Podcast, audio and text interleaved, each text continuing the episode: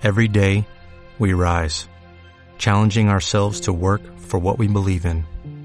At U.S. Border Patrol, protecting our borders is more than a job, it's a calling. Agents answer the call, working together to keep our country and communities safe. If you're ready for a new mission, join U.S. Border Patrol and go beyond. Learn more at cbp.gov/careers.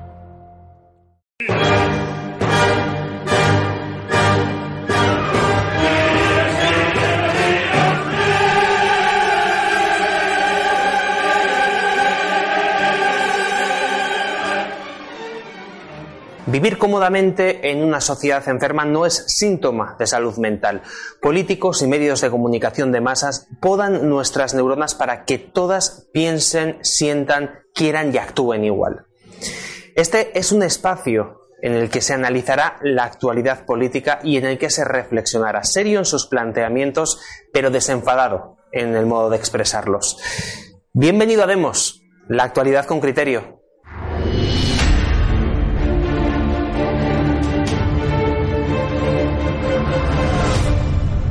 Pues toca saludar ya a nuestros invitados de hoy. Empezamos con José María Aguilar, que se estrena hoy en Demos. José María, ¿qué tal? Muy buenas tardes.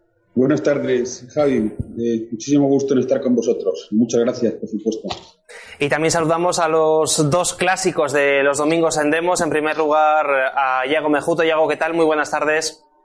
Hola, ¿qué tal? Oye, eso de que soy un clásico allá me, me ha tocado al corazón. ¿eh? Bueno, a ver si también le toca, a ver si también toca el corazón a José Luis. Otro clásico, José Luis, buenas tardes. Hombre, yo soy un, un clásico de Rancio Bolengo, porque tengo más edad. Sí, un clásico contemporáneo, podríamos decir. Bueno, hoy arranca este espacio de actualidad en Demos, en este domingo, una época además para hablar de actualidad eh, de una manera intensa, porque hablamos de una época en la que hay subsidios para parados mayores de 52 años, modificaciones en la ley de contratos de arrendamiento y, por último, la de empleo público, 33.793 plazas para empleo público. Todo esto es lo que nos hemos encontrado con estos famosos viernes sociales, una excusa para aprobar medidas populares con unos presupuestos rechazados antes de que se constituya un nuevo legislativo que los apruebe. Bueno, pues la primera pregunta que os lanzo, empezamos con José Luis. Eh, ¿Son viernes eh, sociales o viernes populistas, podríamos decir? Hombre, y está claro que están utilizando el, dinero de todos, el erario público, para hacerse la campaña electoral, para hacer la campaña electoral a través de, de medidas populistas. Ahora, yo lo que no sé yo es qué es por qué el pueblo español, esta es una pregunta que me hago, o, un, si quieres, dentro del ámbito de la reflexión, ¿por qué el pueblo español no castiga a quien utiliza el, erario público para hacerse la campaña electoral? Porque no solamente no, no castiga a quien, a quien utiliza el, el, dinero público de forma populista o mal administrada, sino que parece que encima es rentable para aquellos partidos que lo hacen porque no solamente en España no se pena a quien administra más, no se castiga a quien administra mal, sino que además eh, se le sigue votando incluso consigue más votos. Y los beneficiados pues son votos cautivos, naturalmente. O sea que es que le sale muy rentable. José María, además es que estamos hablando de un partido que está utilizando el gobierno que ahora mismo rige para poder hacerse la campaña.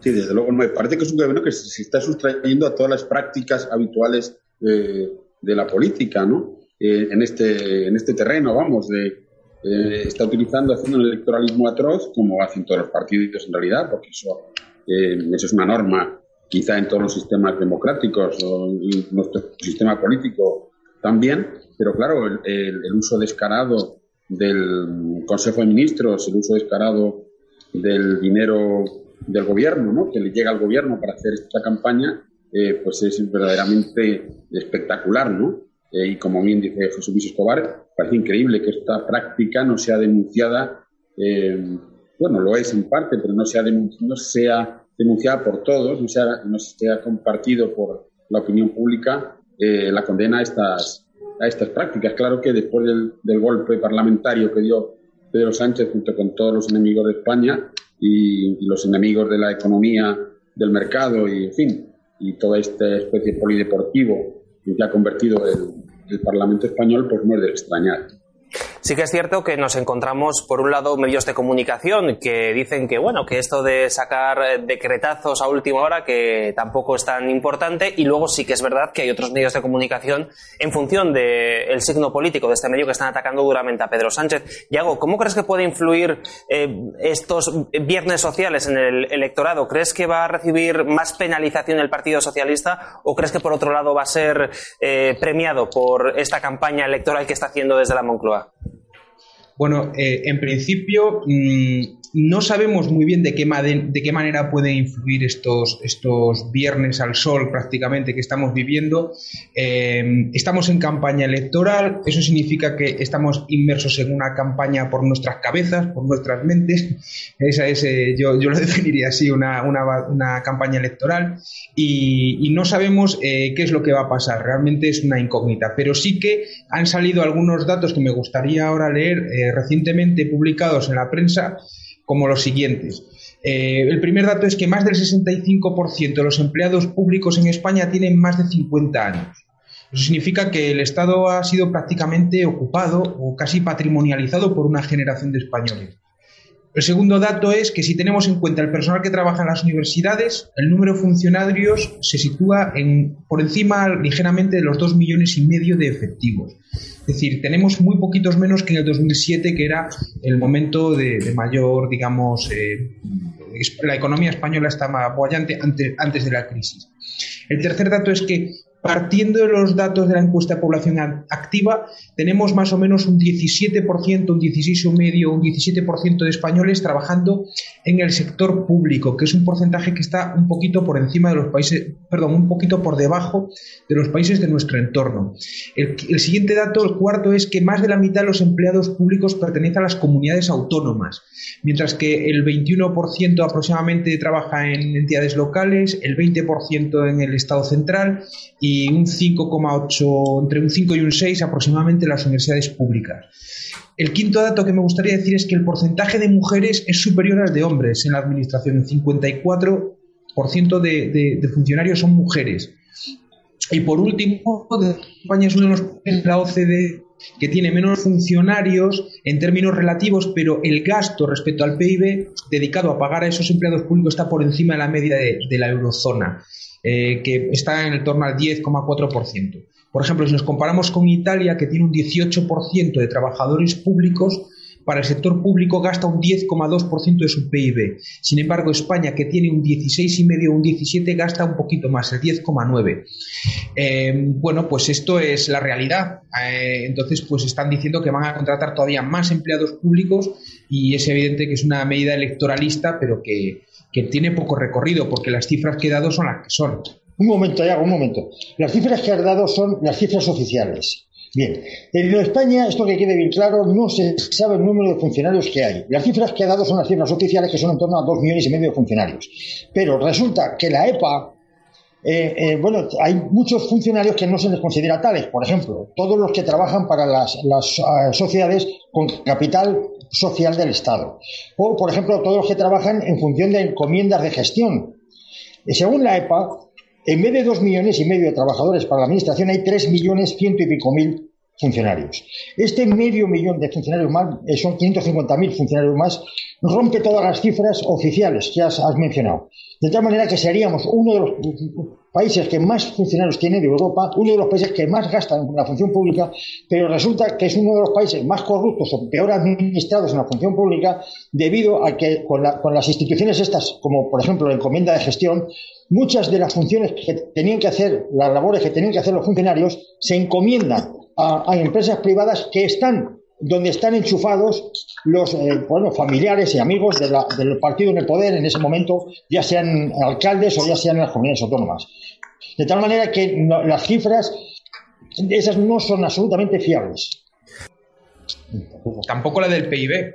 Sí, sí, tampoco, Se calcula el porcentaje del PIB que destina el país a pagar a, eso, a esos funcionarios, pero como sabemos, el PIB está, está falseado. O sea que esto es el mejor de, de, los mundos posibles, pero la realidad es todavía peor. si me permitís, lo curioso es, lo curioso es que, claro, se trata de hacer eh, campaña electoral eh, a costa de hipertrofiar el Estado. O sea, se, están haciendo una campaña electoral basada en el aumento del, digamos, del volumen estatal, ¿no? De la hipertrofia del Estado, ¿verdad? España sí es un país bastante estatalista, también es bastante socialista, y claro, todo esto puede ser que mm, la opinión pública o parte de ella se lo, lo trague, ¿no? Lo pase. Pero yo creo que en efecto las cifras que han dado Yago y los son ya tan aparatosas que también eh, supongo que una reflexión eh, detenida sobre, sobre este punto llevará a la, conclusión en general al, al, elector, al, al votante, al, a la persona, como queramos llamarlo, a ver esta práctica como detestable, ¿no? O por lo menos como inconveniente.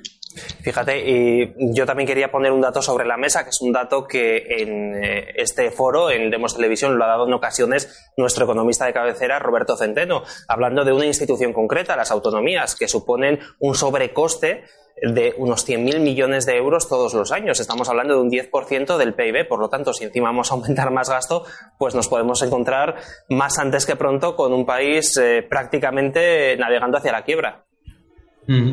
Y sin contar luego con que estos jubila, o sea, estos funcionarios cuando se jubilan, las pensiones que cobran no son las pensiones de la, de la ama de casa que, que, todos tenemos en nuestra familia una bueno pues antes las familias eran muy largas y, la, había muchas mujeres que acaban haciendo de mamás de, sus hermanos y tal eh, pero estos jubilados o sea estos funcionarios en muchos casos son son los jubilados que mejor viven que tienen mejores salarios o sea que siguen siendo una carga incluso después por no hablar luego del fraude que hay en en el tema de las, de las pensiones por invalidez o pensiones por, bueno, pues por todo tipo de invalideces que, eso es un pitorreo y que se premian en muchos casos. Bueno, en comisiones obreras tenemos un caso no hace mucho de un gran líder muy respetable que estaba cobrando una comisión, una, una, una pensión por invalidez totalmente indebida. O sea que luego al final mm, no es solo eso, sino que es una carga que, que, es para la sociedad. O sea, hay que verlo como eso, como una carga. Bueno, la, cifra de la sobrecarga de, la, de, las autonomías por duplicidades o triplicidades eran 45.000 millones según el, único estudio que existe, que es el de la UPyD, un estudio que hizo la UPyD.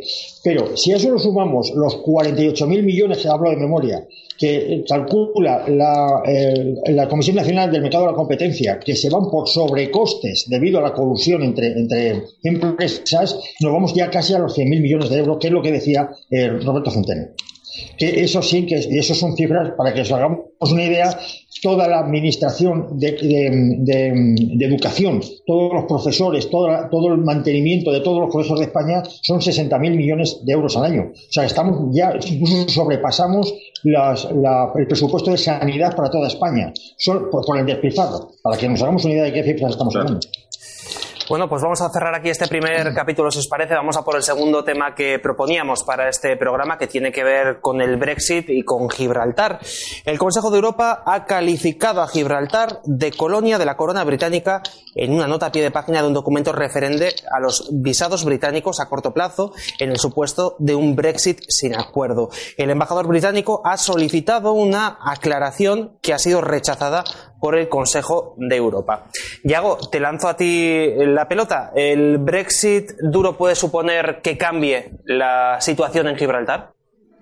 Bueno, a ver, lo que estamos viviendo en Inglaterra yo creo que es pues otro, otro desafío a la imaginación porque es que nadie sabe muy bien lo que va a suceder, no lo saben ni ellos y por lo tanto pues nosotros tampoco somos adivinos, ¿no? Yo no soy aquí el oráculo de Delfos que, que pueda ser lo que va a suceder, es, es, una incógnita, pero en principio todo parece indicar que un Brexit duro, es decir, un Brexit sin acuerdo, sí podría cambiar en, eh, términos en los que se ha desarrollado este, este acuerdo que habrá, hay que decir que un no acuerdo siempre es mejor que un mal acuerdo. Y todo indica que el acuerdo al que llegó España en relación, o sea, las negociaciones que, realizó Sánchez con Teresa May, pues, eh, y que, eso, que son unas negociaciones de las cuales no sabemos muchas cosas, eh, no sabemos prácticamente nada, yo diría, pues no era un buen acuerdo.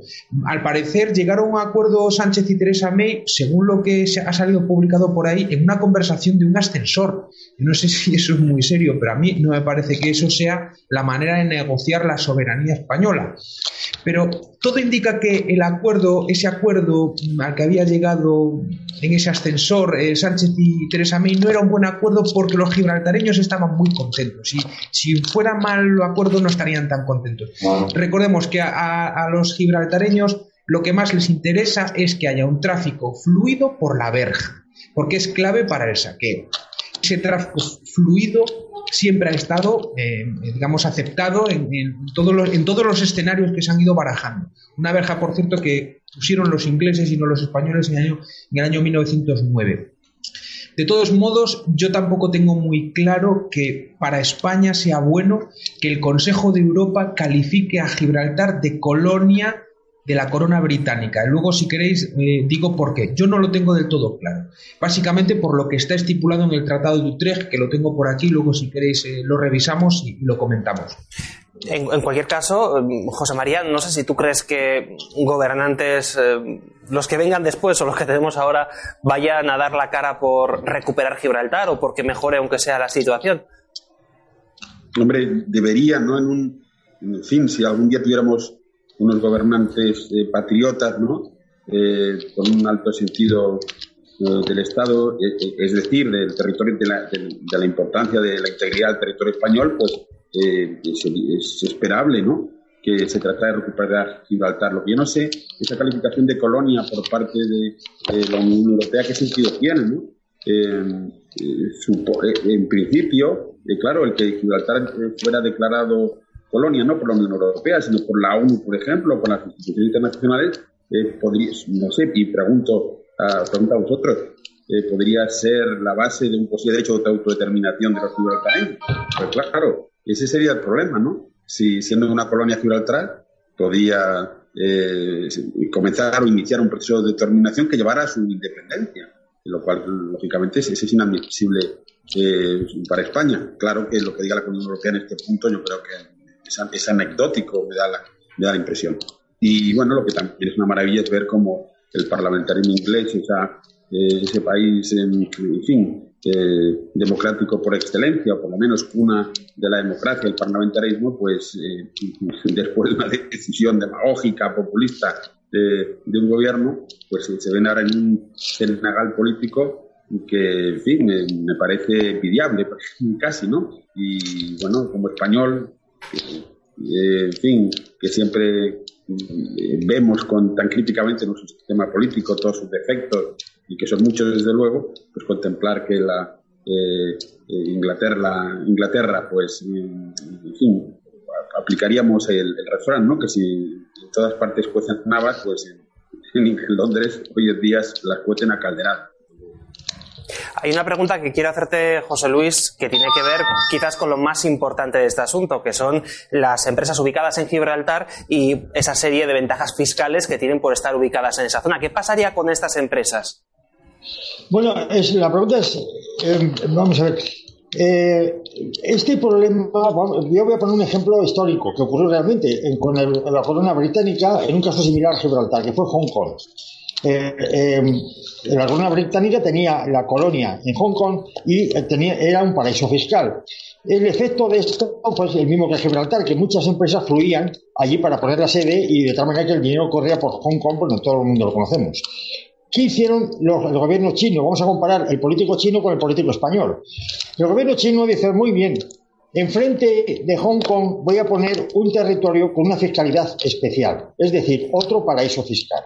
¿Cuál fue el resultado? Que las empresas migraron de Hong Kong al nuevo paraíso fiscal chino y al cabo de unos años tuvieron que ceder la soberanía, la corona británica cedió la soberanía a China. O sea, sencillamente, poniendo en la línea, en la línea de la concepción, un territorio con, una fiscalidad especial, igual que ha estado eh, Gibraltar, con una fiscalidad especial dentro de Europa, pues se puede hacer lo mismo en la línea. Solamente con esa medida, en, unos pocos años, Gibraltar se acabó como, como, como vamos, se, le corta el grifo de, sus ingresos, que es eh, precisamente la fiscalidad de las empresas que van allí por fiscalidad, y se terminaría con la soberanía de la corona británica en Gibraltar. Yago, decías antes en tu primera intervención que querías añadir alguna cuestión que tenía que ver con la consideración de colonia de Gibraltar. Sí, y con lo que acaba de decir José Luis, que es que realmente eh, el Reino Unido tampoco es el soberano de Gibraltar, eh, por lo que dice precisamente el Tratado de Utrecht, que es un tratado que se, que, se, que se, hizo en el año 1713, como todos sabemos, en el contexto de la Guerra de Sucesión Española, se firmó entre Francia y entre Inglaterra y España se adhirió a ese tratado. Eso, es lo que es el Tratado de Utrecht. Y dice lo siguiente, el rey católico cede por este tratado a la corona de la Gran Bretaña la plena y entera propiedad de la ciudad y castillos de Gibraltar, juntamente con su puerto, defensas y fortalezas que le pertenecen, dando la dicha propiedad absolutamente para que la tenga y goce con entero derecho y para siempre, sin excepción ni impedimento alguno. Pero, para evitar cualquier abuso y fraude en la introducción de las mercaderías, quiere el rey católico que dicha propiedad se ceda a la Gran Bretaña sin jurisdicción alguna territorial y sin comunicación alguna abierta por el país circunvecino por parte de tierra. Esto lo que hacía era que esto en, el fondo le interesaba a Inglaterra, es decir, que no hubiese comunicación entre España y Gibraltar, porque los, los gibraltareños, digamos, originales, se, escaparon de Gibraltar y se fueron a vivir a lo que hoy es San Roque. Entonces se, que, se pensaba que si no había una, digamos, una protección, em, los habitantes de San Roque volverían con el tiempo a Gibraltar para ocupar sus antiguas posesiones. esto, esto se hizo porque le interesaba a los, a los ciudadanos de Gibraltar. Lo de que, que sin comunicación alguna abierta ¿eh? entre, entre, esa línea. Y sigue diciendo, y como la comunicación por, por mar con la costa de España no puede estar abierta y segura en todos los tiempos, y de aquí puede resultar que los soldados de la guarnición de Gibraltar y los vecinos de aquella ciudad se ven reducidos a grandes angustias, siendo la mente del rey católico solo impedir como queda dicho más arriba, la introducción fraudulenta de mercaderías por la vía de tierra, se ha acordado que en estos casos se pueda comprar a dinero de contado en tierra de España circunvecina la provisión y demás cosas necesarias para el uso de las tropas del presidio, de los vecinos y de las naves surtas en puerto. Si en algún tiempo la corona de Gran Bretaña le pareciere conveniente dar, vender, enajenar de cualquier modo la propiedad de dicha ciudad de Gibraltar, se ha convenido y concordado por este tratado que se dará a la corona de España la primera acción antes de que a otros para redimirla. Esto es lo que dice literalmente el Tratado de Utrecht. Por lo tanto, desde un punto de vista jurídico, en términos jurídicos, eh, el tratado, el tratado se, se trata de una cesión territorial entre dos estados soberanos y no de una colonia. Es decir, el hecho de que no sea una colonia Gibraltar es lo que ha impedido precisamente lo que decía José María, que se descolonice en, un proceso de posterior de independencia o de autodeterminación.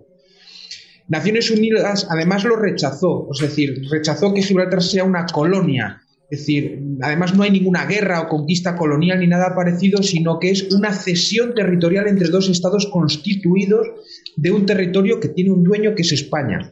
Por lo tanto, el Reino Unido no dispone de una soberanía plena sobre ese territorio, sino que dispone de unos derechos de uso sobre la propiedad, pero no tiene, no tiene derecho a enajenar esa propiedad. Es decir, no puede ni vender, ni donar, ni, ceder los derechos que tiene sobre esa propiedad. Esto es en términos jurídicos, pero la realidad ¿cuál ha sido? Pues que lo que ha sucedido es que eh, Gibraltar, perdón, los, gibraltareños sí han actuado como colonos, ya que Gibraltar ha, vivido un permanente avance sobre España. Es decir, mientras que España ha ido retrocediendo, Gibraltar y los gibraltareños han ido creciendo y han ido, digamos, eh, avanzando. Eh, y entonces, desde un punto de vista práctico, realmente sí se han comportado como una especie de colonos. Em, y además han, conseguido un avance por tierra, mar y por, aire, sin contar con eh, temas financieros, logísticos, los servidores de Internet que hay en los kilómetros y kilómetros de túneles que hay en Gibraltar excavados por mineros asturianos.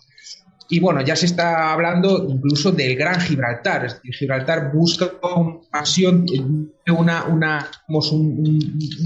movimiento expansivo sobre España eh, que está además eh, amparado por la propia España, porque la mayor parte de los gibraltareños, eh, o por lo menos los importantes, no viven en Gibraltar, sino que viven, como todos saben, Sotogrande, sin pagar un duro de impuestos en España y además con un poder sobre la administración andaluza que es notorio. Y bueno, pues esa es la realidad que quería decirle a, los, a los oyentes. Pues eh, así están las cosas en Gibraltar. No tenemos tiempo para seguir con este tema. Vamos ya por el último, que probablemente sea el más divertido de los tres que hemos propuesto. Un reciente estudio sobre sexualidad señala que la frecuencia de los encuentros sexuales es nueve veces menor que a finales del siglo XX, es decir, que hace tan solo 20 años. Eh, José María, ¿a qué crees que se debe esta situación? No lo sé, claro, pues habría, habría que desglosar esa pregunta en varias, ¿no? Eh, si están incluidos todos los tipos de relación sexual existentes y por eso se evidente quizás se ampliado el espectro. Hoy en día haya más, haya, eh, más variedad, eh, más posibilidades de intercambio. Ahora quizá eso haya mm, ido en detrimento de la frecuencia, ¿no? Es posible que al extenderse la posibilidad de, relaciones sexuales hayan disminuido. Pero bueno, fuera de, de esta apreciación completamente broma, quizá una de las claves de la disminución de los contactos sexuales regulares fue la aparición del SIDA, fue la aparición del HIV y, eh, eh, y la gran preocupación que suscitó el contagio, mm, sobre todo entre las comunidades homosexuales, ¿no? Eh, sabiendo, teniendo en cuenta que también se contagia entre personas de distinto sexo. El aumento de la incidencia del SIDA eh, condujo a que unos años donde verdaderamente las relaciones sexuales eran impresionantemente libres y abundantes, como fueron los años 80, yo lo recuerdo en Madrid, que esto, era, no digo Sodoma y Gomorra, pero vamos, eh, prácticamente una vez que aparecieron los casos de la chuve, que se conoció una enfermedad, que se empezó a tratar de prevenir, eh, esa alegría eh, erótico-sexual, erótico-festiva que se vivía en la noche madrileña, por ejemplo, pues cayó drásticamente. Luego es verdad que la, quizá el cambio de la relación hombre-mujer, el antagonismo que parece, o te da la impresión creciente que se ha constituido debido a las em, ideologías de, género, a las eh, propaganda em, que hoy podemos calificar como feminaz y de otros fenómenos, pues hayan influido también. De todas maneras, eh, yo no sé exactamente cómo han hecho esa estadística, ¿no? Yo no sé hasta qué punto eso puede ser verdad, ¿no? O a lo mejor por un lado unos practican más y por otro los otros ahora practican mucho menos. Habría, que ver cómo se ha producido ese desfase exactamente. En cualquier caso, hay otra variable que no has comentado, pero que quizás también tenga algo que ver, que es la tecnología. Y Yago, no sé si piensas que la tecnología ha podido influir también en esta reducción. Pues yo creo que sí, pero es difícil saber en qué modo, porque las cosas, bueno, las, cosas que yo he estado viendo publicadas tampoco lo dejaban muy claro.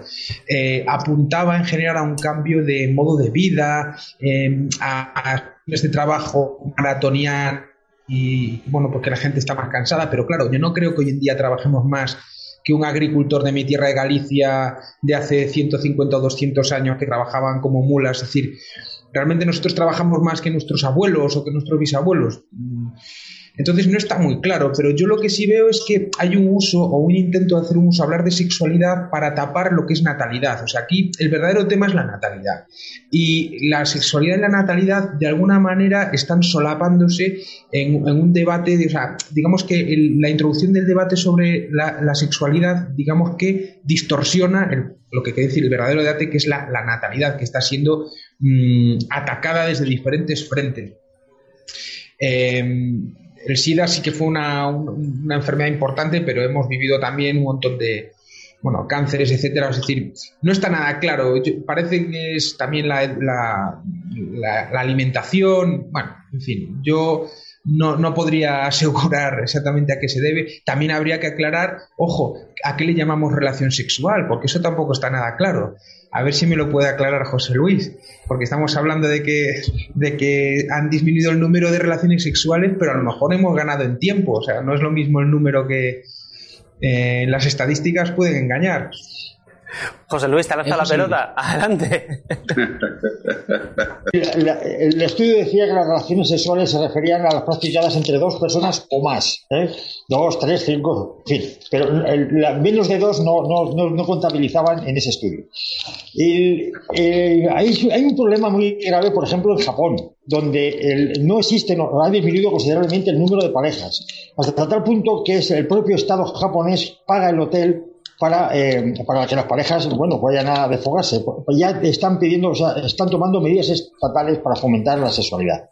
En Suecia, que hay otro estudio, claro, son gente más seria a la hora de realizar estos estudios, y se han encontrado con un problema muy grave porque el 25% de los suecos ya viven solos. Eh, no, no se compromete con pareja. Y luego hubo un psiquiatra, el psiquiatra que es sevillano, el, Rojas Marcos. Eh, este estableció hace ya unos 15 o 20 años el síndrome Simón, que es el soltero, inmaduro, materialista, obsesionado por el trabajo y narcisista. Este tipo de personas las que están ahora, en las que están ahora en boga, ya no de la edad de José María y mía, pero sí de la de Yago y tuya, Javier. Y estas son las, las personas que han bajado las estadísticas considerablemente. Si todavía estamos nada más a, una diferencia de nueve relaciones, eh, vamos, nueve veces menos de relaciones sexuales con respecto al siglo XX, si no es por gente como, José María y yo, quizá ese porcentaje se podría aumentar considerablemente. Pero yo creo Bueno, nosotros. Nosotros hacemos lo que podemos, simplemente ya. Que ya es bastante, ya es bastante. Pero sí, Que hay una relación, sí que hay una relación de que a más edad y más compromiso más relaciones sexuales. Y a, menos compromiso, menos relaciones sexuales. Es decir, que las relaciones sexuales esporádicas son quizá más placenteras, como decía Yago, pero son menos numerosas. Eh, eh, eh, que yo no he dicho nada de eso.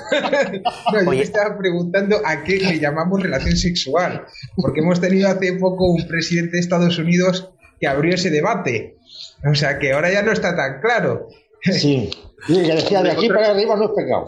Otra cosa puede ser que, claro, los que, que están todo el día en la televisión haciendo programas o presentándolos o tal, claro, le están quitando tiempo a la cosa sexual, ¿no? Porque antes se veía mucho menos la tele y sobre todo no había esta especie, no había, no existían estas personas eh, un poco obsesas, ¿no? Eh, entre las que te cuento, que estar todo el día en los medios de comunicación, en las teles, tal, y es evidente que puede guardar alguna relación eh, el aumento de la audiencia eh, de los medios audiovisuales por la disminución de las relaciones sexuales. No sé qué os parece a vosotros.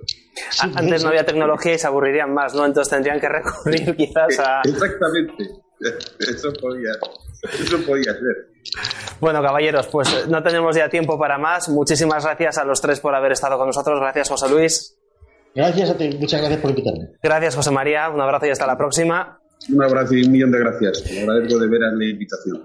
Y Yago, muchísimas gracias a mí también por estar con nosotros. Muchas gracias y un saludo a todo el mundo. Nosotros cerramos aquí este espacio. Si te ha gustado el vídeo, dale like, compártelo y recuerda también que en Demos eh, desde esta misma semana ya puedes empezar a colaborar en nuestra cuenta de Patreon. Tienes aquí debajo en la cajetilla nuestro enlace por si quieres ayudar a que este proyecto siga adelante. Nos despedimos hasta mañana a las 9 que volveremos con más criterios. Adiós y que tengas una feliz noche.